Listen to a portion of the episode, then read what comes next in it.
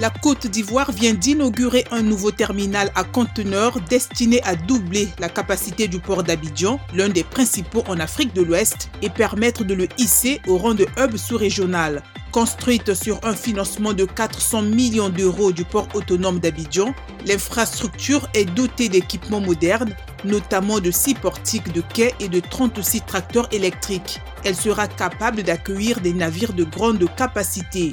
Le Nigeria a rouvert ce lundi une ligne ferroviaire reliant la capitale Abuja à une importante ville du nord-ouest, huit mois après l'une des attaques les plus retentissantes cette année dans le pays le plus peuplé d'Afrique. Le développement du transport ferroviaire figurait parmi les mesures phares du président Muhammadu Buhari lors de sa première élection en 2015. Terminons par la croissance au sein des pays de l'Union économique et monétaire ouest-africaine qui s'est élevée à 5,7% en 2022 contre 6,1% en 2021, soit une hausse de 0,4%, ont annoncé lundi les dirigeants de cette organisation réunis en sommet à Abidjan.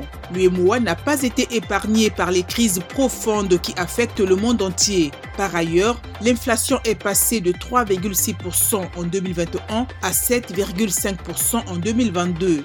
L'UEMOA estime qu'elle fait néanmoins preuve de résilience. Ces huit pays sont le Sénégal, la Guinée-Bissau, la Côte d'Ivoire, le Togo, le Bénin, le Mali, le Niger et le Burkina Faso.